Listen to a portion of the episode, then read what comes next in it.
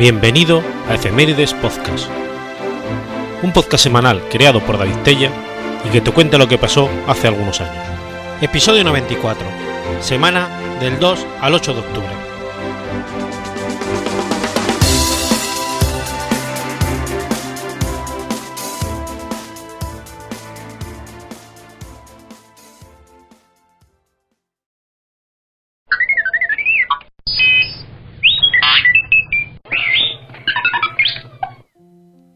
Martes 2 de octubre de 1263. Se libra la batalla de Largs. La batalla de Largs fue un enfrentamiento militar entre los ejércitos de Noruega y Escocia que tuvo lugar cerca de la actual localidad de Largs en North Hampshire, en el Firth of Clyde, en Escocia. Fue el principal enfrentamiento de la breve guerra noruego-escocesa.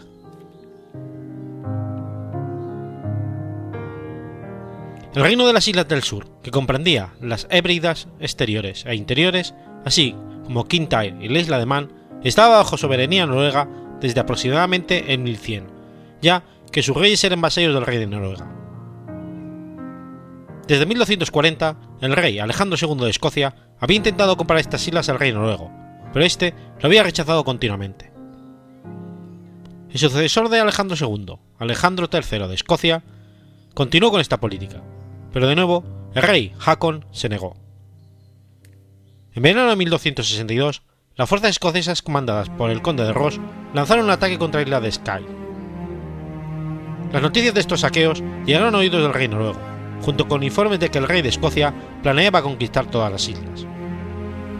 Hakon respondió equipando una flota de campesinos reclutados a tal efecto. De acuerdo con los anales islandeses, Hakon reunió la mayor flota que nunca salió de Noruega y partió desde Bergen hacia Escocia en julio de 1263. En las Hébridas, dicha flota se reunió con las de los reyes Magnum III en la isla de Man y Duglan de las Hébridas. Los historiadores estiman que dicha flota estaba compuesta por unos 120 barcos, entre 12.000 y 20.000 hombres. Tras establecer el control de las Hébridas, se dirigieron a la isla de Ajarra, en el fiordo de Clyde, donde recibió a emisarios del rey de Escocia para establecer conversaciones de paz. Dichas conversaciones no produjeron resultados, y finalmente el rey Hakon decidió concluirlas, y enviar a los reyes Magnus y Dougal con 40 barcos a Long Long y hasta Long Lomond. El resto de la flota se desplazó más cerca del territorio escocés, entre las islas Cumbray y la localidad de Largs.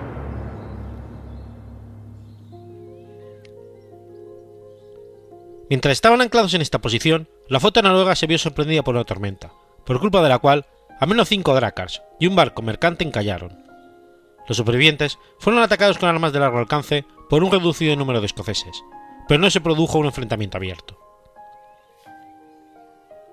Al día siguiente, el 2 de octubre, el rey Hakon desembarcó con alguno de sus hombres, presumiblemente para evitar ataques mientras se desencallaban las naves. Uno de sus comandantes, Hogmund Krugstance, se situó en una colina que denominaba la playa con unos 200 hombres, mientras que las fuerzas desplegadas en la playa sumarían alrededor de 600. Durante el día, un ejército escocés comenzó a aproximarse. Las sagas afirman que el ejército escocés estaba formado por 500 caballeros armados y un gran número de soldados a pie, de forma que las tropas noruegas se vieron superadas en una proporción aproximada de 10 a 1. Vista su inferioridad, rey Hakon fue transportado a un lugar seguro a bordo de su barco. Hogmund Krusdanth, por su parte, comenzó a retirarse de la colina para evitar quedarse aislado. Mientras lo hacía, fueron atacados por los escoceses, de forma que la retirada amenazaba con convertirse en una matanza. Los noruegos se apresuraron a subir desordenadamente sus barcos, lo que hizo que muchos se hundieran por sobrepeso. Pese a todo, los noruegos lograron reorganizar sus tropas y organizar la resistencia en la playa. Hakon no logró enviar refuerzos a tierra a causa de la tormenta, pero al menos un barco de la flota principal logró desembarcar. Cuando los refuerzos llegaron a la playa, los escoceses se replegaron colina arriba. Tras una breve batalla a larga distancia, con arcos y piedras, los escoceses se retiraron, y los noruegos consiguieron embarcar finalmente y unirse a la flota principal. El relato de las sagas insinúa que la mayor parte de la caballería escocesa no llegó siquiera a entrar en batalla, y también que es dudoso que el total de la artillería llegase a tomar parte. Del mismo modo, el grueso de las fuerzas noruegas permanecieron en sus barcos, sin poder entrar en acción a causa de la tormenta. Al día siguiente, los noruegos volvieron a la playa para, enterrar a sus muertos y quemar los restos de los barcos encallados, cosa que pudieron hacer sin ser atacados. Las sagas solo mencionan los nombres de nueve de los muertos noruegos, así como de un caballero escocés, Perus, pero también señala que los nórdicos no pudieron saber cuántas bajas habían sufrido los escoceses, ya que estos habían retirado ya sus cadáveres. Unos días después, la flota noruega abandonó el fiordo de Clyde. El invierno se acercaba, el ejército estaba escaso de provisiones y las tropas escocesas estaban prácticamente intactas en la costa, por lo que era impensable intentar saqueos para aprovisionarse. Así pues, Hakon navegó hacia el norte, hasta las Orcadas, para pasar el invierno, mientras que sus vasallos, Magnus y Dugan, volvieron a sus respectivas posesiones. La mayoría de la flota de campesinos volvió a Noruega. Lars no había sido una derrota clara de las tropas noruegas, pero eso supuso que no lograra ninguna victoria clara antes del invierno, algo que probablemente debía haber hecho para asegurar sus objetivos militares. Siempre quedará la duda de si Hakon habría podido reanudar sus expediciones militares en primavera de 1264, ya que durante su estancia en el palacio del obispo de Kirwal cayó enfermo y murió el 15 de diciembre de 1263. Al año siguiente, Alejandro III de Escocia invadió con éxito las Hébrides, y en 1265 las negociaciones entre los enviados escoceses y el sucesor de Hakon, Magnus VI de Noruega, condujeron a un acuerdo por el que la soberanía de las Islas Hébridas y de pasaban a manos del rey de Escocia, a cambio de una suma de 4.000 marcos y otros 100 anuales a perpetuidad. Estas condiciones fueron confirmadas por el Tratado de Perth firmado en 1266. En cambio, Noruega conservó el control de las Órcadas.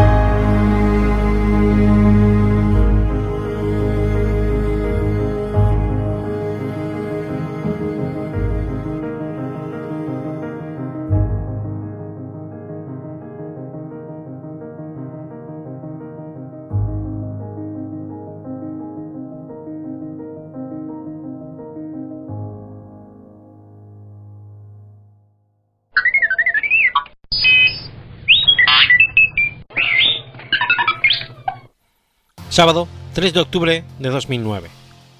Piratas somalíes secuestran el buque español Alacrana. El secuestro del barco Alacrana, obra de piratas somalíes, se produjo el 3 de octubre de 2009, a 100 millas náuticas de Somalia, según la Audiencia Nacional. En el momento del abordaje, dicho pesquero se hallaba faenando fuera de la zona protegida por la Operación Atalanta. El buque secuestrado es un atunero congelador propiedad de la empresa Echelbuster Fleet, con sede en el municipio vizcaíno de Bermeo. Su tripulación estaba compuesta en el momento del secuestro por 36 tripulantes, 7 vascos, un andaluz y 8 gallegos, estando el resto de la tripulación compuesta por tripulantes de Indonesia, Ghana, Senegal, Costa de Marfil, Madagascar e Islas Seychelles. En su auxilio acudió la fragata Canarias, que había zarpado el 10 de agosto de Rota, para incorporarse a la Operación Atalanta junto con otras fuerzas españolas. La Canarias, si bien no consiguió interceptar el atunero antes de que llegase a Haraldher, puerto base de los piratas, sí que consiguió capturar a dos piratas que abandonaron el barco en un esquife. Estos fueron enviados a España para ser juzgados por piratería a requerimiento de la Audiencia Nacional. Uno de los piratas, Abdu Willy, declaró a su llegada a España ser menor de edad. Las primeras pruebas, realizadas en el hospital Gregorio Marañón, acreditaron su mayoría de edad. El juez solicitó pruebas adicionales, que fueron realizadas por tres forenses de la Audiencia Nacional y solo pudieron determinar con seguridad que era mayor de 17, por lo que su caso debía trasladarse a la Fiscalía de Menores. Dicho organismo se declaró no competente a no haber cometido el presunto menor delito en la Comunidad de Madrid. Finalmente, mediante una ortopantomografía y radiografías óseas, se determinó que tenía una edad superior a 18, porque el caso volvió al juez Pedraz.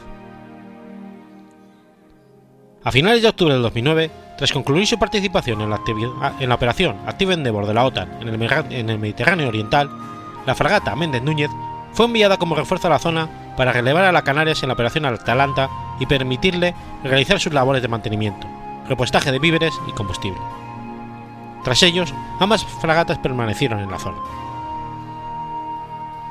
Durante el secuestro, los piratas trasvasaron gasolina de la Lacrana a la Ariana MV, barco griego con bandera de Malta y operado por agentes británicos que llevaba secuestrado desde el 2 de mayo de 2009, con 24 tripulantes ucranianos a bordo, tres mujeres entre ellos, y que sería liberado siete meses más tarde. Al llevarse a cabo esta operación de trasvase de gasolina, los tripulantes de la Lacrana, que visitaron el otro barco, decidieron dar comida y medicamentos a los otros secuestrados, ya que según palabras de los marineros del barco español, una de las mujeres de esta embarcación había sido violada varias veces, quedándose embarazada y abortando. Otra rehén, una niña de 12 años, también sufrió violaciones por un niño pirata. La medicación que se le suministró por parte de los tripulantes de la Lacrana fue tirada por los piratas al agua. La madre de la niña violada intentó en vano que los piratas permitiesen a los marineros españoles llevarse a su hija. Como medio de presión para conseguir la liberación de los dos piratas detenidos en España, el jueves 5 de noviembre de 2009, los piratas aseguraron haber desembarcado a tres tripulantes de la Lacrana: Pachi Valdés, primer oficial del buque, Antonio Manuel Pérez, electricista, y al marinero Joaquín Fernández. En caso de no producirse la liberación de sus compañeros presos, amenazaron con asesinar al cabo de tres días a los rehenes desembarcados, o bien entregárselos a la familia de los piratas detenidos. Esta misma operación se repetiría con más marineros en caso de no ceder el gobierno español a las prisiones.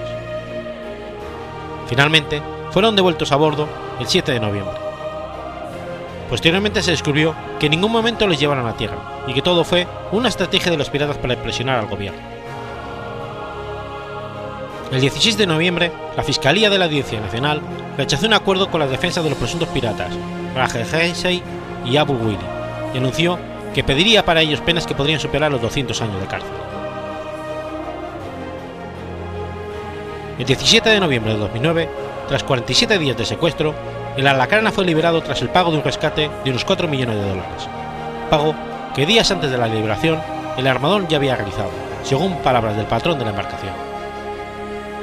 Según el portado de los piratas, el pago ya se había hecho desde hacía dos semanas. La demora entre el pago y la liberación final podría haberse debido a la gestión de los intermediarios. Al igual que en el secuestro del barco Playa de Baquio, el rescate fue pagado por el armador lo que a este le reintegrase su seguro, pero para adelantar los trámites, parte de la cantidad fue adelantada por los fondos reservados del CNI. En el momento del pago, había 63 piratas de, diferentes clanes a bordo, lo que parecía indicar que en el tiempo que medio entre el acuerdo y el pago en sí, los piratas se avisaron a otros piratas para que participasen en el botín. Durante el secuestro, los piratas se llevaron todas las pertenencias de los tripulantes, por lo que algunos familiares tuvieron que viajar a Seychelles para llevar ropa para que se pudiesen cambiar. Durante la liberación, los helicópteros de las fragatas Canarias y Méndez Núñez intentaron sin éxito la captura de los últimos piratas que abandonaron el barco, llegando incluso a disparar contra ellos. Asimismo, y al igual que ocurrió con el Playa de Baquio, hubo que evitarse que fuera recapturado por piratas de otro clan. Esta versión fue desmentida por el patrón de la Alacrana, quien negó que se produjeran disparos o que se intentase capturar a los piratas. Tras la liberación de la Alacrana, se dirigió a las Islas Seychelles escoltado por las dos fragatas, a donde arribó el 20 de noviembre de 2009.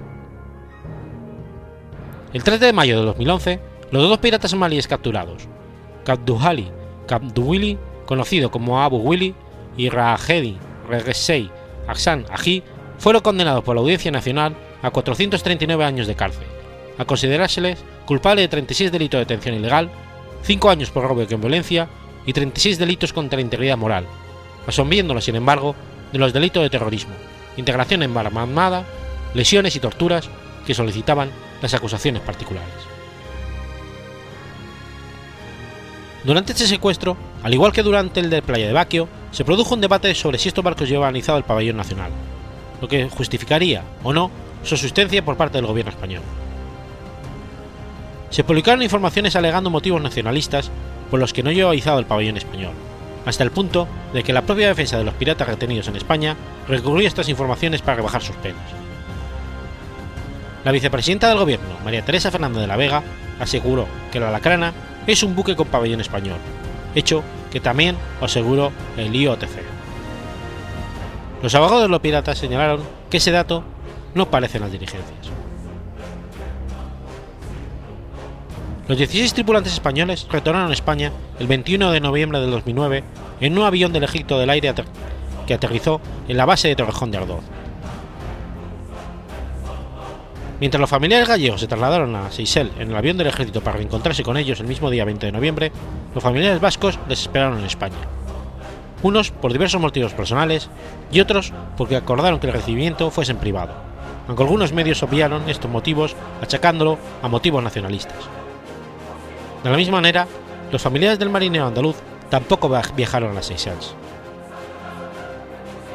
Durante el secuestro, el 2 de noviembre del 2009, la ley española fue modificada para permitir a los vigilantes de seguridad emplear armamento de hasta 12,7 milímetros en los buques con bandera española, siempre que éste sea adquirido a fabricantes o distribuidores asentados en España. Igualmente, en la nueva reforma del Código Penal aprobada el 13 de noviembre de 2009, se contempla la nueva figura del delito de piratería, que será castigado con hasta 15 años de cárcel. Además de esto, desde el 14 de noviembre 54 vigilantes privados embarcaron en los pesqueros españoles que faenan en el Índico.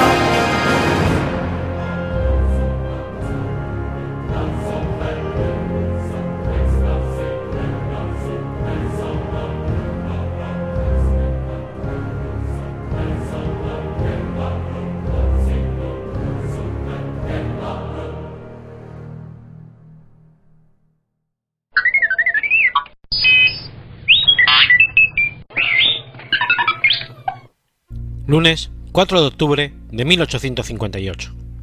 Nace Michael Pupin. Michael Pupin fue un físico de origen serbio nacionalidad estadounidense que desarrolló un sistema para aumentar en gran medida el alcance de las comunicaciones telefónicas, a través de líneas de hilo de cobre, mediante la inserción a intervalos regulares a lo largo de la línea de transmisión de una serie de bobinas de carga.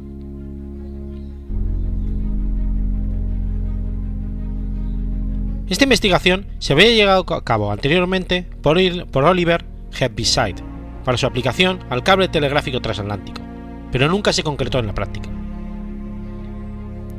Aunque nacido en Banato, ahora forma parte de Serbia, pero entonces integrada en Austria-Hungría, Pupin emigró a los Estados Unidos a los 16 años y se graduó con honores en 1883 en el Columbia College en Nueva York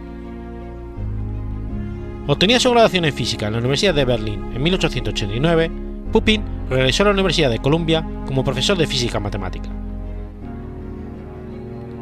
Las investigaciones de Pupin sobre análisis de corrientes y detección de portadoras fueron pioneras en estos campos. Realizó diversos inventos. En 1894, la ahora conocida como bobina de Pupin, que como se ha dicho, permitió ampliar el alcance de las comunicaciones telefónicas. En 1896 desarrolló un procedimiento para obtener la fotografía rápida de una imagen obtenida mediante rayos X, que solamente requería una exposición de una fracción de segundo, en lugar de una hora o más que se empleaba anteriormente. En 1901 llegó a profesor y en el 31 a profesor emérito de la Universidad de Columbia.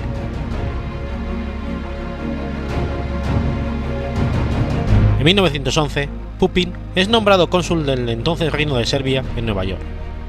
En su locución al Congreso de los Estados Unidos del 8 de enero de 1918, conocida como los 14 puntos, referente a la reconstrucción europea después de la Primera Guerra Mundial, el presidente norteamericano Woodrow Wilson, inspirado en sus conversaciones con Pupin, insistió en la restauración de Serbia y Montenegro, así como en la autonomía para los pueblos que habían formado el antiguo imperio austrohúngaro.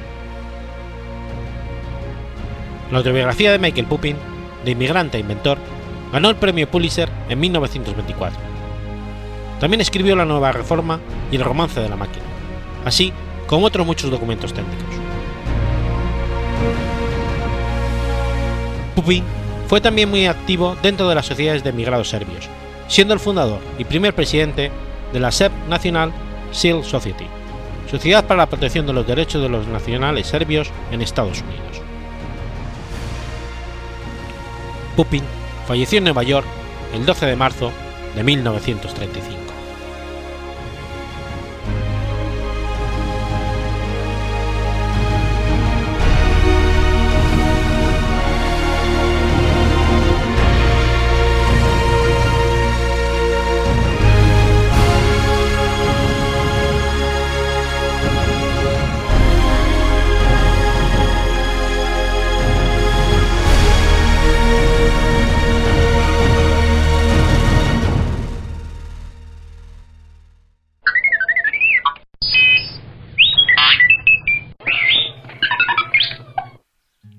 Martes 5 de octubre de 1565.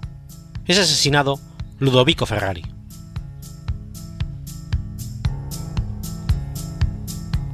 Ludovico Ferrari fue un matemático italiano, nacido en Bolonia, Italia, el 2 de febrero de 1522, y murió en la misma ciudad envenenado de trióxido de arsénico por su propia hermana, el 5 de octubre de 1565.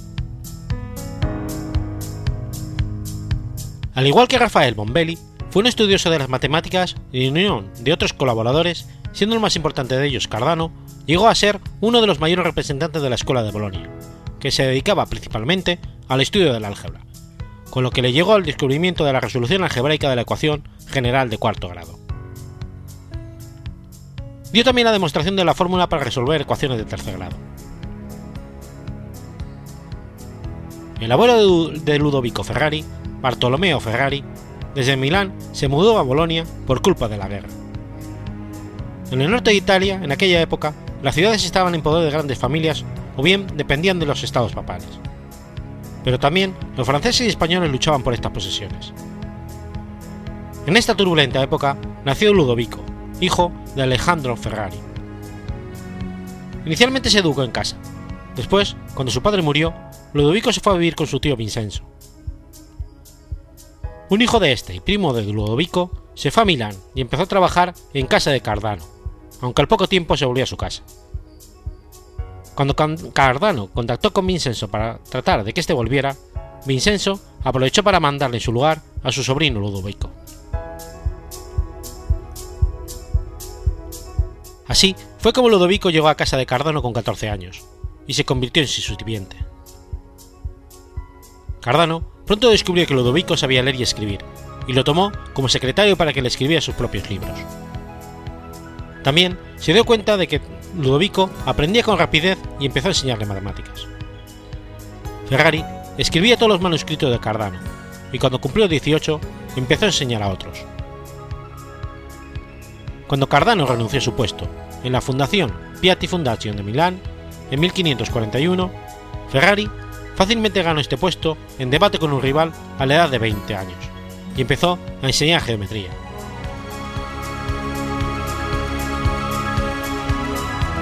Cardano y Ferrari estudiaron la resolución de las cúbicas que Tartaglia les había comunicado. Ellos resolvieron los problemas de Zuane Dacoy que había propuesto y escribieron los casos en que podía presentarse una cúbica con coeficientes positivos.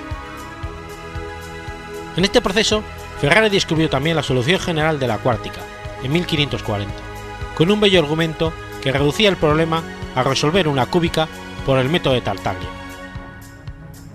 Como Cardano había jurado a Tartaglia que no publicaría la solución de las cúbicas, estos no podían publicar tampoco las cuárticas, que dependían de la solución de aquellas. Entonces, ambos viajaron a Bolonia, donde se decía que el profesor Escipione del Ferro, muerto desde hacía algunos años, había logrado resolver algún caso particular de la cúbica. Allí visitaron al yerno de este último, Aníbale de la Nave, que ahora ocupaba su puesto de profesor de matemáticas en la Universidad de Bolonia. Parece ser que éste les enseñó unos supuestos manuscritos del del Ferro, donde se encontraba una forma de resolver un caso de la cúbica. Decidieron que Tartaglia no era el primero en descubrir la solución de la cúbica y que Cardano estaba eximido de su promesa a Tartaglia. Curiosamente, estos supuestos manuscritos nunca fueron publicados y hoy en día no existen en ninguna parte.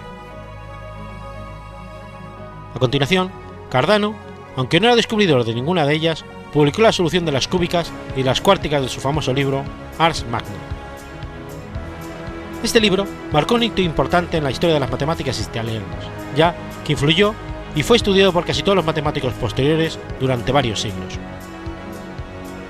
Sin embargo, este libro, ejemplo de plagio, marcó con la desgracia a sus dos protagonistas, Cardano y Ferrari, que murieron de forma trágica y violenta. Tartaglia enfureció y escribió a Cardano en repetidas ocasiones, no siendo contestado por esto. En su lugar, Ferrari escribió a Tartaglia retándolo a un duelo público y a debate matemático tan popular en aquellos tiempos del Renacimiento. Estos debates les hacían con notario y propuestas de problemas por ambos contendientes. Tartaglia no quería disputar con Ferrari, ya que le consideraba un actor secundario. En esto se equivocaba Tartaglia, que después de un año de cruzarse cartas e insultos con Ferrari, sin recibir contestación del propio Cardano, tuvo que aceptar el reto de Ferrari. En efecto, Tartaglia, cuya situación económica nunca fue buena, recibió una atractiva oferta de trabajo en su propia ciudad de Brescia, que le ponían como condición que aceptara el reto, que ella se había hecho famoso con Ferrari. El 10 de agosto de 1548, el esperate debate tuvo lugar en la iglesia y los jardines de Frati Zoccolanti en Milán. Una gran multitud se congregaba y todos los notables de la ciudad estaban pendientes de su resolución, incluido el gobernador de Milán, don Fernando de Gonzaga, que era el juez último. Aunque Tartaglia tenía experiencia y había ganado otros debates, Ferrari tenía un mayor conocimiento de los problemas prácticos de cúbica, y sobre todo cuárticas, que él mismo había resuelto para el libro de su jefe Cardano. Tartaglia, con menos carácter y más edad, pronto se dio cuenta de que el público celebraba cada acción de su oponente y que él mismo no sabía resolver alguno de los problemas que implicaban cuárticas. Decidió abandonar Milán durante la noche, sin esperar a concluir el debate en que finalmente se declaró vencedor a Ferrari. Como consecuencia de este hecho, Ferrari ganó fama y tuvo muchas ofertas de trabajo, incluida una del propio emperador, que deseaba un doctor para su hijo. Ferrari nunca volvería a trabajar en matemáticas.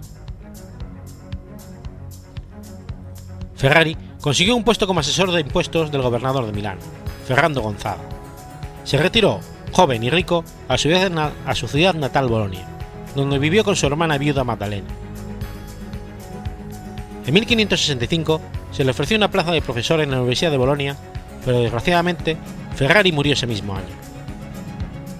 Se dice que envenenado con arsénico, por su propia hermana.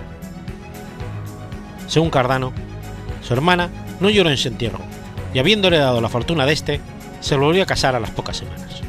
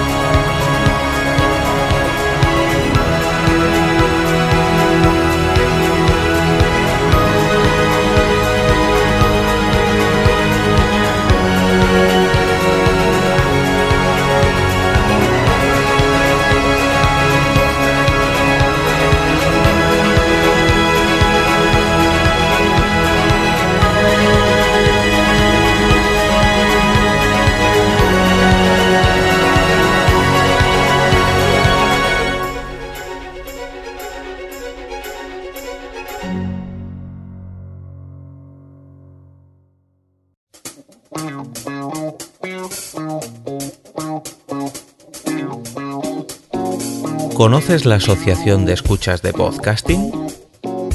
Asespod es el primer lugar de encuentro para todas aquellas personas que escuchan este formato de audio.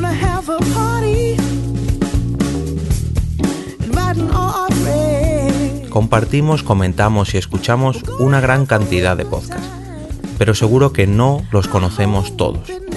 Nos falta este que estás escuchando ahora mismo.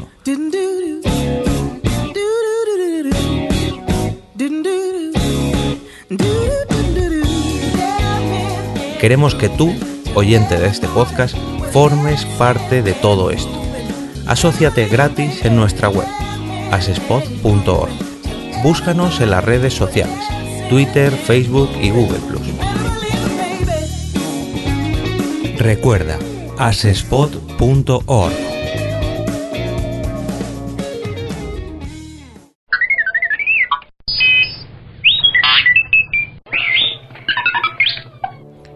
6 de octubre del 105 a.C. Ocurre la batalla de Arausio. La batalla de Arausio tuvo lugar el 6 de octubre del 105 a.C., en algún lugar entre el poblado de Arausio, actual Orange, Francia, y el río Ródano. Roma envió dos ejércitos para interceptar a las tribus migratorias de Cimbrios y Teutones, dirigidos por Boyrix y Teutop, uno de los ejércitos iba al mando del cónsul Neo Malio Máximo y el otro del procónsul Quinto Servilio Cepión. Sin embargo, amargas diferencias entre los comandantes impidieron una estrecha cooperación, con resultados devastadores. Las pérdidas romanas se elevaron hasta los 80.000 legionarios y prácticamente la totalidad de tropas auxiliares y personal no combatiente. Esta derrota desbancó la batalla de Canás como la peor desastre militar de la historia de Roma. Se considera la cifra de muertos como una probable exageración, pero sin duda fue la mayor derrota desde la mencionada Canas. Las migraciones de las tribus de Cimbrios y Teutones por territorio galo, tras la batalla de Norei, alteraron el equilibrio de fuerzas de la zona, absorbiendo a tribus menores e incitando o provocando a otras tribus, como servicios, a un conflicto con Roma. Una emboscada a un pequeño contingente de tropas romanas y una rebelión temporal en Tolosa hizo movilizar al Senado tropas al lugar. Los germanos, según los historiadores romanos, eran 300.000 guerreros para un total de 3 cuartos de millón de migrantes, aunque esta cifra debe de ser una exageración. Mientras el grueso de los ejércitos romanos estaba en Numidia, se reclutaron 100 legiones al mando de nuevo cónsul máximo. Tras recuperar Tolosa, partieron desde la Galia narbonense el procónsul Quinto Servilio Cepión adoptó una estrategia defensiva, esperando a ver si los cimbrios iban a irrumpir en territorio romano, hecho que ocurrió en octubre del 105 a.C. Por otro lado, el Senado envió al cónsul Malio Máximo con su ejército a unirse con Cepión a las orillas del Ródano, para acabar con la amenaza cimbria y teutona. Cepión era un patricio de antigua estirpe, y Malio era un hombre nuevo sin antepasados. Cepión debía subordinarse a Malio por ser este el cónsul en el ejercicio, pero su orgullo se lo impedía, hasta el punto de acampar en la orilla opuesta del río con tal de no estar bajo su mando. Mientras tanto, Malio envió su caballería de unos 5.000 jinetes bajo las órdenes del legado Marco Aurelio Scauro, a que acampara 55 kilómetros al norte, con el doble objetivo de vigilar y desanimar al enemigo, pero consiguió el efecto contrario. Los germanos rodearon el campo, penetraron en él y acabaron con la resistencia romana. Escauro fue capturado vivo y llevado ante Boiorix, rey de los cimbrios, a quien de forma arrogante le dijo que diera la vuelta si no quería ver su pueblo vencido y aniquilado por Roma. En respuesta, fue quemado vivo en una jaula de miembro. Mientras tanto, unos representantes del Senado habían llegado para intentar unir los dos ejércitos, pero cuando parecía que Cepión iba a ceder, este cruzó el río y acampó a 35 kilómetros de Malio, dejando a los germanos entre los dos ejércitos romanos. Moyorix, al verse rodeado de dos ejércitos, se replanteó la situación y comenzó unas negociaciones con Malio. Cepión, temeroso de que Malio obteniera el éxito de las negociaciones y regresara a Roma como un héroe, lanzó un ataque unilateral contra el campamento cimbrio el 6 de octubre. Sin embargo, la naturaleza precipitada del asalto, unido a la tenaz resistencia cimbria, causó la aniquilación del ejército de Cepión. Además, los cimbrios también arrasaron el campamento del procónsul, que había quedado prácticamente desprotegido. Los cimbrios, ante la perspectiva de una victoria fácil, se abalanzaron contra las legiones del cónsul Malio, moralmente hundidas tras presenciar la masacre de Cepión y sus hombres. Malio desplegó sus legiones frente al campamento apoyando su flanco izquierdo en el río, pero no pudo proteger su lado derecho al no tener caballería que maniobrar en ese área, para evitar un flanqueo, por lo que su ejército fue desbordado por la derecha, llevado contra el río y masacrado, produciéndose una gran mortandad entre los legionarios, al no poder huir a nado por el río ya que el peso de las armaduras los arrastraba hasta el fondo. Tito Livio estima 80.000 soldados y 40.000 tropas auxiliares y personal no combatiente de los, entre los muertos, cifra apoyada por Theodor Mommsen. Tanto el cónsul Malio como el procónsul Cepión sobrevivieron. Ambos fueron juzgados en Roma bajo los cargos de pérdida del ejército, siendo deshonrados y desposeídos de todos sus honores. Cepión, además, fue condenado al exilio. Roma era un pueblo guerrero, acostumbrado a los reveses. Sin embargo, la reciente cadena de desastres militares causaron una gran alarma social en Roma. La derrota los dejó apenas sin ejército y con un temible enemigo al otro lado de los Alpes. Además, era opinión generalizada que la culpa del fracaso militar la tenía Cepión y no las carencias del ejército romano. El descontento popular con las clases predominantes creció. Mientras tanto, los cimbrios iniciaron una guerra contra una tribu arbena, y tras ganarla, inexplicablemente se dirigieron a los Pirineos, adentrándose en Hispania en vez de entrar en Italia. Esto dio tiempo a los romanos a reorganizar el ejército y a encontrar un héroe que los salvara de los bárbaros, ambos retos superados por un mismo hombre, Cayo Mario.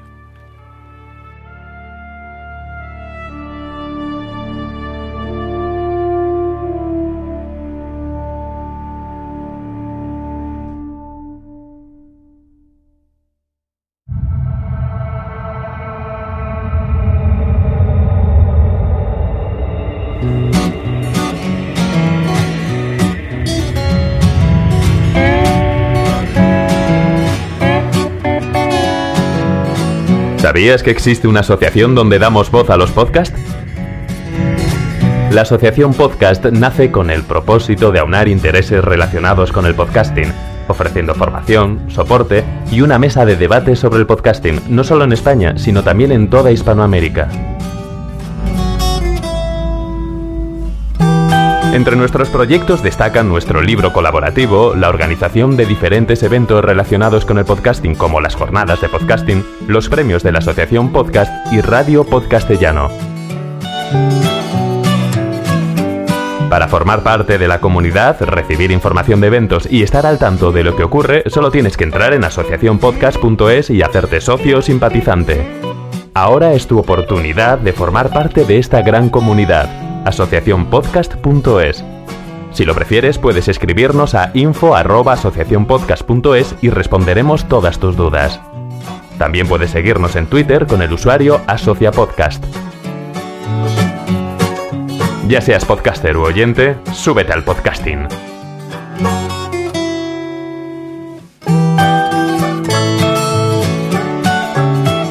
Gracias, de nada. Súbete al podcasting.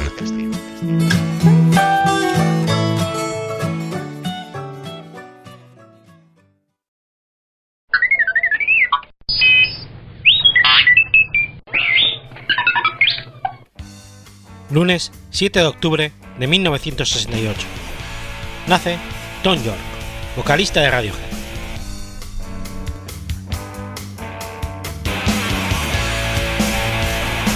Thomas Tom Edward York es un músico inglés conocido por ser el vocalista y compositor principal del grupo de rock alternativo Radiohead.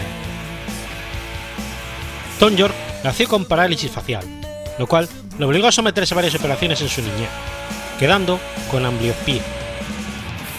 Ha declarado que su última intervención fue una auténtica equivocación que le causó la caída del párpado. Su familia se trasladó a menudo antes de establecerse en Oceanside, donde el padre de York era físico nuclear y trabajaba como vendedor de equipo y productos químicos, puesto que lo obligaba a realizar constantes viajes por el país. Tom se adentró en el mundo de la música a la edad de 7 años, cuando consiguió su primera guitarra, animado tras ver a Brian May en un concierto televisado de Queen. Más tarde, con unos 10 años, York construyó su propia guitarra casera, intentando imitar lo que había hecho May con su Red Special, aunque no quedó satisfecho con el resultado. Empezó a componer pronto. Su primera canción, Mushroom Cloud, describía una explosión nuclear. A la edad de 10 años se unió a su primer grupo de música. Recibió clases en el colegio privado Abingdon, donde conoció a sus compañeros Ed O'Brien, Phil Selway, Colin Greenwood y al hermano pequeño de Colin, John. Su primer grupo se llamó On a Friday, pues el viernes era el único día en que todos los chicos podían ensayar. York en un principio tocaba la guitarra y cantaba, mientras que seguía mejorando sus capacidades para componer tanto música como letra. York ha declarado en relación con la influencia musical que recibió durante su estancia en la escuela que pudo soportar su estancia allí porque el departamento de música estaba separado del resto del colegio. Este departamento contaba con pianos y pequeños locales de ensayo, donde solía pasar mucho tiempo al salir de clase. Profesor de música del colegio, Dennis Gilmore James, se convirtió en el mentor de la banda en el colegio.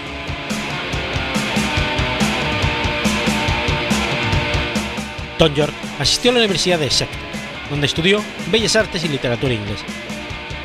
York recuerda un espectáculo de Sussex Shoes en Oxford en 1985, que le inspiró a convertirse en músico. Mientras tanto, trabajaba de DJ y tocaba de vez en cuando con los grupos Headless Chickens y Flicker Noise. También trabajó una temporada en un hospital psiquiátrico. Su último trabajo antes de firmar el contrato con EMI fue como vendedor de trajes para hombres. Durante su segundo año, pudo usar y quedar impresionado por los ordenadores Macintosh que había adquirido en la universidad. Por esta época conoció a Stanley Downton, artista que desde 1994 se convertiría en un importante colaborador en los álbumes y singles de Radiohead. York usaba el alias de White Chocolate Farm o Tochok mientras trabajaba con Dogwood. Juntos ganarían un Grammy al mejor embalaje de álbum en 2002 por la edición especial limitada de Amnesiac. En el 87, York y su novia se vieron involucrados en un accidente de coche. Aunque él salió ileso, su novia sufrió un latigazo en el cuello por el impacto. Este accidente es la causa de la fobia de York a los coches, que se haría presente posteriormente en canciones como Airbag, Killer Cars, Stupid Car, Drug Machine. Una Friday se reunió de nuevo en 1991, cuando sus miembros estaban terminando sus carreras universitarias. Mientras tanto, York consiguió un trabajo vendiendo trajes para hombres. Se volvieron a trasladar a Oxford, donde firmaron un contrato con la discográfica Parlophone cambiaron su nombre por Radiohead, cogido de una canción del grupo Talking Head, perteneciente a su álbum True Story. Radiohead se convirtió en uno de los grupos más exitosos del mundo. Por esto, las canciones de York se convirtieron en sinónimo de la cultura de finales del siglo XX. Temas como la tecnología, el existencialismo urbano, la enfermedad y el amor dominan sus letras. Tanto Tom York como los otros miembros de Radiohead reciben influencia de diversos géneros musicales. En el 98 colaboró con el grupo Uncle en el tema Rabbit in Your Headlights, compuesto por Tom junto con DJ Shadow e incluido en el álbum Science Fiction.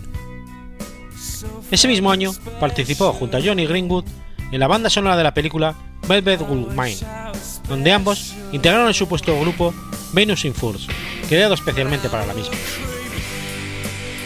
En el 2004, él y Johnny integraron el, supergrupo Band Aid Paint, donde Tom se encargó de tocar el piano en una nueva versión del sencillo benéfico Do They Know It's Christmas.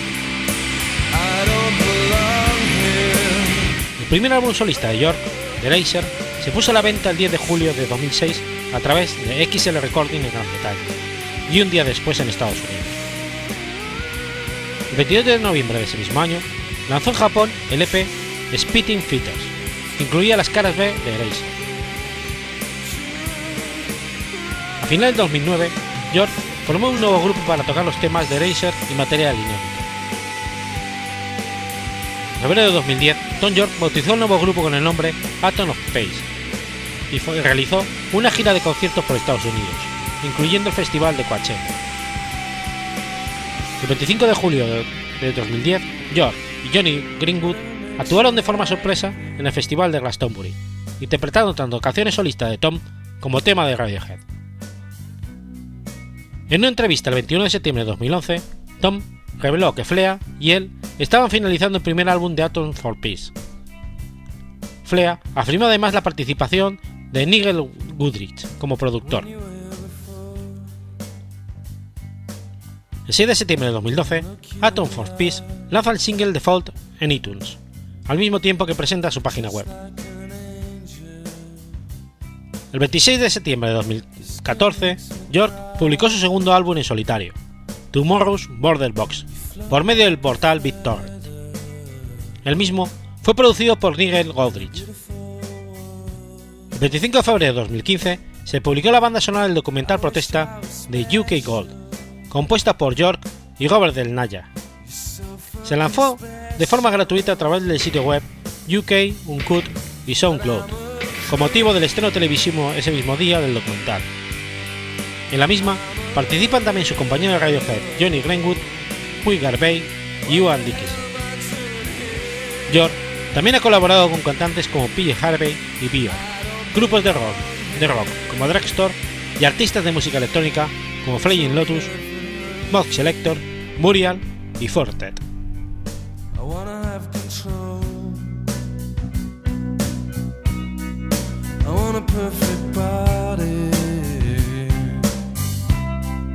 I want perfect soul.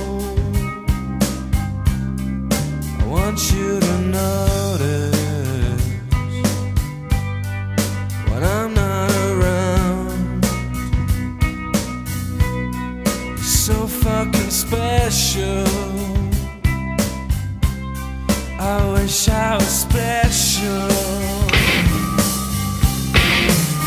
A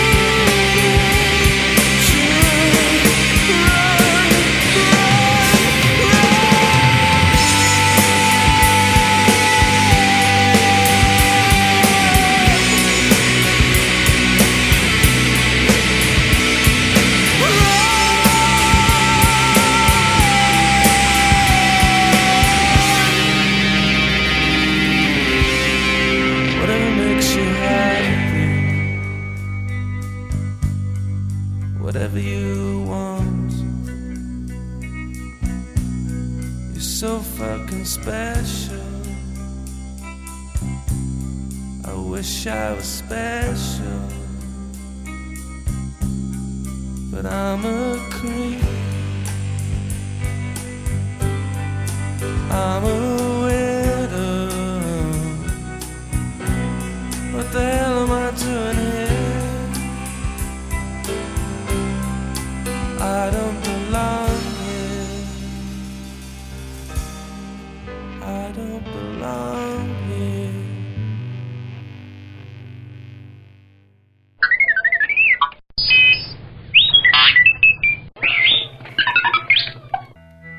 Miércoles 8 de octubre de 1760.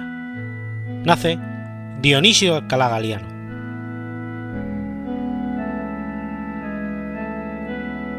Dionisio el Calagaliano y Pinedo fue un destacado marino, militar y científico español, brigadier de la Real Armada Española, célebre por su heroica actuación y muerte en la batalla de Trafalgar al mando del navío de línea Bahama. En 1771, a los 11 años de edad, ingresó en la Real Armada, sentando plaza de guardamarina. Estudioso y aplicado, amante de las ciencias, se distinguió pronto como cartógrafo. Muy joven, fue destinado a cooperar con la formación de las cartas marítimas, trabajo por el cual sintió desde entonces particular afición y en el que se distinguió con sumo provecho de la ciencia. Embarcó en la fragata Júpiter en 1776 y al año siguiente tomó parte de la expedición que contra los portugueses llevó a cabo la escuadra al mando del marqués de la Casa Tilly, con un cuerpo de desembarco a las órdenes del general Pedro de Ceballos, que tuvo como resultado la toma de la isla Santa Catalina en la costa del Brasil. Pasó después a Montevideo y participó en el bloqueo y rendición de la colonia de Sacramento, ocupada por los portugueses, como oficial de órdenes de Gabriel de Guerra, comandante del Río de la Plata. Embarcó en el paquebote San Cristóbal y en él sirvió dos años en aguas del archipiélago de las Islas Malvinas, donde el gobierno español trataba de hacer valer su soberanía una década después de la expedición y el intento de apropiación francesa a cargo de Luis Antón de Bougainville. En el 78 ascendió a cele de fragata. De nuevo Montevideo, y declarada la guerra a Gran Bretaña, se dedicó al corso apresando a una fragata mercante enemiga. Regresó a Cádiz a bordo de la fragata Santa Bárbara. Cuando finalmente se firmó la paz con Gran Bretaña, el Ministerio de Marina pensó en perfeccionar los levantamientos topográficos de las costas de España y redactar su derrotero. Fue designado para ello Vicente Tofiño, para que con el personal a sus órdenes en el Observatorio de Marina llevase a cargo el cometido. Se le asignó una fragata y un bergantín de escaso calado, que le permitiesen acercarse a la costa. De esta comisión, que duró del 83 al 88, formó parte del Alcalá Galeano, embarcado en la fragata Luisa en los años 84 y 85. Pronto, sus conocimientos astronómicos e hidrográficos tuvieron de nuevo aplicación activa, en expedición tan notable desde el punto de vista marinero como la llevada a cabo en 1785 por el capitán de navío Antonio Córdoba, comandante de la fragata Santa María de la Cabeza, al estrecho de Magallanes, con objeto, entre otros, de experimentar si realmente valía la pena acometer sus pasos, con los buques de vela de aquel tiempo, a pesar de los huracanados vientos de componente oeste y las fuertes corrientes. O si bien era mejor desafiar los temporales del mar abierto, doblando el Cabo de Hornos. Galeano fue designado para formar parte de esta expedición por recomendación especial de Tofiño, por tener fama de aventajado en los estudios astronómicos y en el manejo de instrumentos necesarios. Era ya teniente de fragata. Otra de las expediciones hidrográficas en que tomó parte Galeano fue la que tuvo como objeto determinar la verdadera posición de las Islas Terceras, situadas algo a la ligera por el oficial de la Marina francesa Fleurier. La corte de Lisboa dio toda clase de facilidades, ya que se trataba de cosa de mucho interés para la navegación. La corrección de la Carta de las Azores se dispuso la, de, la la fragata Santa Perpetua y los bergantines Vivo y Natalia, mandado este último por Alcalá Galiano. Tofiño fue designado jefe de la pequeña flotilla. Nuevamente, Galiano se mete de lleno en una expedición científica, esta vez en la célebre llevada a cabo en 1789 por el capitán de navío Alejandro Malespina, con las corbetas, corbetas Descubierta y Atrevida, la primera mandada por Malespina, jefe de la expedición, y la segunda por José de Bustamante y Guerra, también del mismo empleo que el primero. Esta expedición, siguiendo la estela de James Cook y Jean-François de Perus, se efectuaba no solo con fines hidrográficos y astronómicos, sino también para estudio de la botánica y las ciencias naturales en general, a cuyo efecto embarcaron a turistas y dibujantes.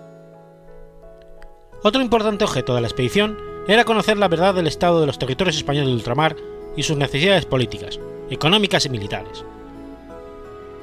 Galiano trabajó en la expedición con su ahínco acostumbrado y publicó al final una interesante memoria con los resultados de sus observaciones astronómicas y cálculos. Tras doblar el Cabo de Hornos en compañía de Malaspina, recalaron juntos en Acapulco, donde recibieron la orden de efectuar una detallada exploración para comprobar o desechar la idea de la existencia del Paso del Noroeste, unión entre los océanos Atlántico y Pacífico, como había asegurado el navegante español Lorenzo Ferrer de Maldonado y también Juan de Fuca.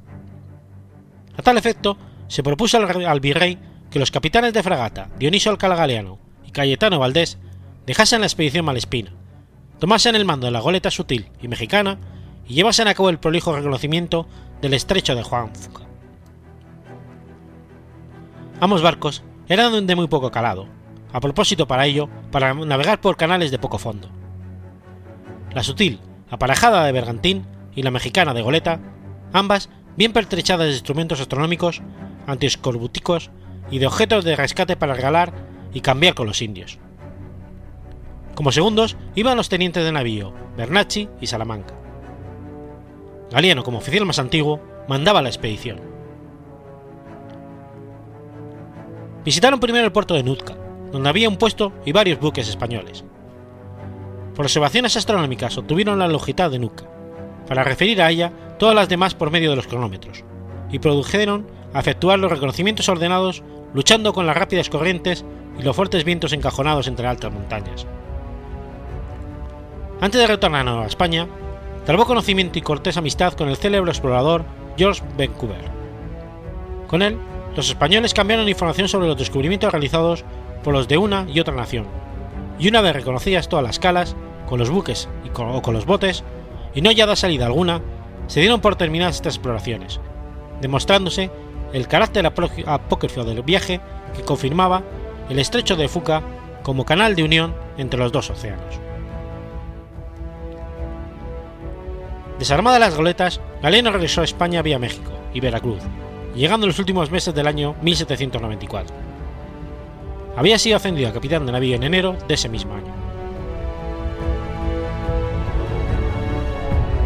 Se considera a Galeno como inventor del procedimiento de hallar la latitud por observación de la altura polar de un astro a cualquier distancia del meridiano, aunque Mendoza, en la edición de sus tablas de 1809, se atribuye a la paternidad del procedimiento. Quizás fuese también inventor por su lado, pero lo cierto es que queda demostrado en la memoria de sus observaciones de longitud y latitud publicadas en 1796 que Alcalá Galieno se adelantó.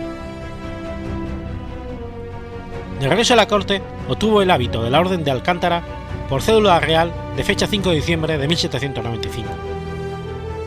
La fama adquirida en sus anteriores trabajos le hizo ser designado para levantar el nuevo mapa topográfico de España, una vez firmada la paz de Basilea. Cuando todos los preparativos estaban ultimados, la desgracia en que cayó el recién nombrado Malespina arrastró a los que eran sus amigos, incluso los no complicados en la conspiración contra Godoy, que le llevó a prisión y al destino. Galiano fue destinado al departamento de Cádiz, en cuyo puerto le fue conferido el mando, el mando del navío vencedor. El Tratado de San Ildefonso renovó la alianza con Francia el 18 de agosto de 1796. Ello trajo consigo el intento de bombardeo de la escuadra de Nelson a Cádiz, en cuya defensa Galiano tomó parte de principal y decisiva, al mando de algunas de las famosas cañoneras. En el 98, Galiano es comandante del navío San Fulgencio, y con él, en una noche tempestuosa, fuerza el bloqueo de Cádiz que mantenían los ingleses, realizando un viaje a América en busca de caudales de que estaba tan necesitada la hacienda regia.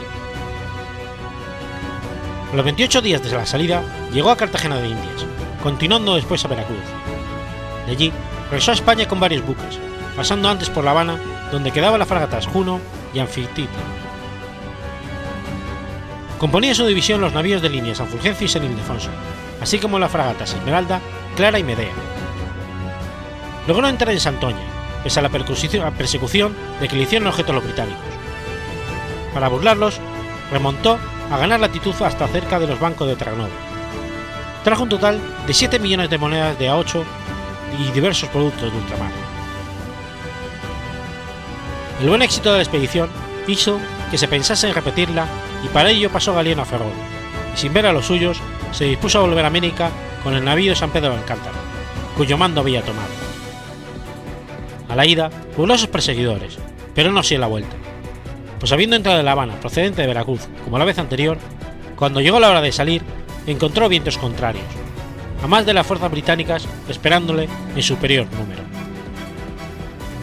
En La Habana le sorprendió la paz de Mills, después de firmada esta, se encomendó a Galiano la traída de la segunda remesa de plata, que llegó a España. A su regreso a Cádiz le fue conferido el mando del navío Bahama de 74 cañones. Feo en su exterior, aunque hecho de soberbio madreja de cedro con tablazón de grandes dimensiones, encogido de proa y popa, mal configurado así, como airoso de costado, muy velero navegando un largo, aunque ciñendo el viento, no era de los más finos, y buque, por otra parte, destinado a servir, el que en esta ocasión tomaba su mando, de glorioso teatro en sus hazañas y muerte en un memorable y fuerte combate. El buque formaba parte de una escuadra que iba a ir a Nápoles a buscar a la futura princesa de Asturias, pero la boda con el príncipe don Fernando se aplazó y la escuadra entró en Argel en vista de las miradas diplomáticas. El BAM, con la fragata Sabina, se destacó para desembarcar una comisión relacionada con el mismo asunto. La escuadra pasó seguidamente a Cartagena, y ahí el Bama fue incorporado a la escuadra del Marqués del Socorro, destinada a ir a Nápoles a buscar a la princesa María Antonia de Borbón, prometida del príncipe de Asturias, que posteriormente gobernaría como Fernando VII. Con motivo de la boda de los príncipes se concedieron muchas mercedes, y ascendió Galena brigadier, no quedando contento por considerar que no debía recibir como merced entre las concedencias a muchos lo que justicia y como distinción le correspondía. Manifestó su disgusto a Manuel Godoy, y poco después se le comunicó que su majestad concedía a su hijo la gracia de alférez de fragata, con el privilegio que fuese educado precisamente a las órdenes de su propio padre. Pero Galiano, que tenía otros planes con respecto a su hijo, no aceptó esta gracia altamente honrosa. Estando en Nápoles, a donde llegaron a los príncipes en aquel reino, Galiano transbordó la fragata Soledad, con orden de dirigirse a los mares de Grecia y Turquía, y levantar las cartas del Mediterráneo Oriental, de cuyos parajes no había entonces en Europa más que una mala carta británica con errores capitales. Hasta la latitud de las islas y escollos que la forman. Entre ellos, navegó en el mes de diciembre sin haber tenido una avería. Marcó y situó astronómicamente todas aquellas islas e islotes, y continuó su camino hasta Buyendere, embocadura del Mar Negro.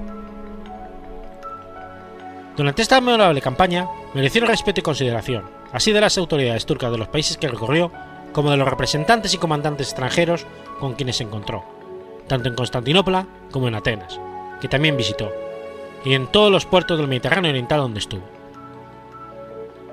Después de visitar el Golfo de Lepanto, emprendió el retorno costeando el Asia Menor y las costas de África del Norte, situando islas y otros accidentes hidrográficos.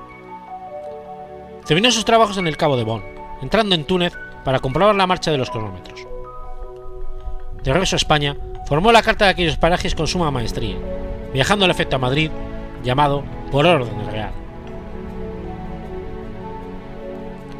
Otra Real Orden le desterraba de la corte con destino a Cádiz, donde remató sus trabajos, sin que se le hubiera dado las gracias. El 17 de septiembre de 1805 estaba en Cádiz ocupado en escribir la relación del viaje que no había podido terminar en la capital. Pues lo que desde el 12 de diciembre de 1804 existía estado de guerra Reino- con el Reino Unido por la agresión injustificada llevada a cabo contra cuatro fragatas españolas a la altura del Cabo de Santa María, se había conferido a Galeno el mando del navío Santa Ana, con 112 cañones, del que después fue relevado, para ocuparse por entero al desempeño de los trabajos relativos a su expedición en que había estado empleado en el Mediterráneo, terminando por fin la relación. Cuando empezaron los armamentos en el departamento de Cádiz con toda intensidad, Galiano se dirigió al príncipe de la paz, rogándole le confiriese un destino que pudiera servir a su patria con las armas. Se le dio el mando del navío glorioso, que permutó por el San Leandro, y a finales de mayo tomó de nuevo el mando del Bahama. La escuadra combinada entró en Cádiz, después de la expedición contra la Martinica, y las fuerzas del general Álava, que estaban de postadero, quedaron a las órdenes de Federico Gravina. La débil escuadra bloqueadora de Cooper Collingwood se fue reforzando más y más. Galiano se ofreció de nuevo para forzar el bloqueo e ir a América en busca de caudales. Ordenada por Napoleón a Villeneuve la salida de la escuadra, se convocó a bordo del buque insignia un consejo de guerra al que asistieron Churruca y Galiano como únicos brigadieres, el segundo en calidad de comandante del cuerpo de pilotos. Al refutar la opinión general de los españoles, expuesta por el mayor general Escaño, de ser contrarios a la salida sin esperar un debilitamiento de los británicos, el contraminante Magón se expresó de manera harto inconveniente. Galiano, de carácter vehemente, le replicó con aclaramiento, llegando a punto de temerse un duelo entre ambos. De improviso, en la madrugada del 19 de octubre, salió el Bahama formando parte de una división avanzada mandada por Magón. Ya fuera toda la escuadra, el Bahama formaba parte de la segunda división de la escuadra de observación mandada por Gravina. En la mañana del 21 quedó en la línea retaguardia entre el Plutón y el Anglais, ambos franceses. Galiano presentía el duro golpe que iba a recibir España en su armada y estaba resuelto a perecer en su honor. Dirigiéndose al guardamarina Butrón, su pariente, y señalándole la bandera, le dijo: Cuida de no arriarla, aunque te lo manden, porque ningún galeano se rinde y ningún butrón debe hacerlo. El Bahama se batió heroicamente con dos navíos enemigos, y en algún momento con tres. En la enérgica defensa que Galeano realizó de su buque, recibió primero una contusión en la pierna a consecuencia de un balazo que le dobló el sable. Después, un astillazo en la cara que le hizo perder mucha sangre, negándose a dejar su puesto. Otra bala le arrebató el anteojo de las manos, y por último, un proyectil de cañón de mediano calibre le destrozó la cabeza, quitándole la vida.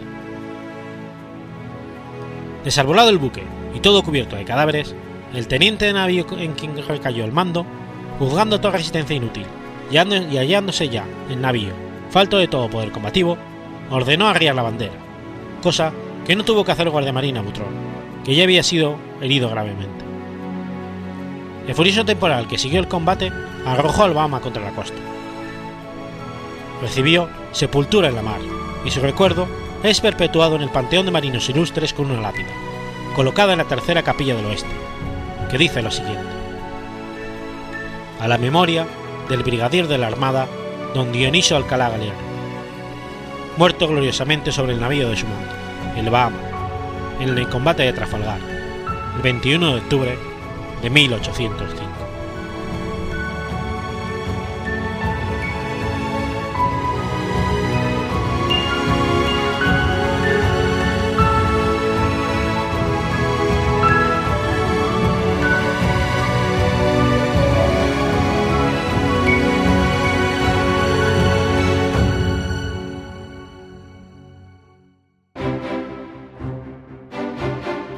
Has escuchado Efemérides Podcast. Si quieres ponerte en contacto conmigo, puedes hacerlo por Twitter a la cuenta arroba efemeridespod o mi cuenta personal, arroba telladavid, o por correo electrónico a la dirección efemeridespod arroba gmail.com. También puedes visitar la página web efemeridespodcast.es. Y recuerda que puedes suscribirte por iTunes y por iBox, y tienes un episodio nuevo cada lunes.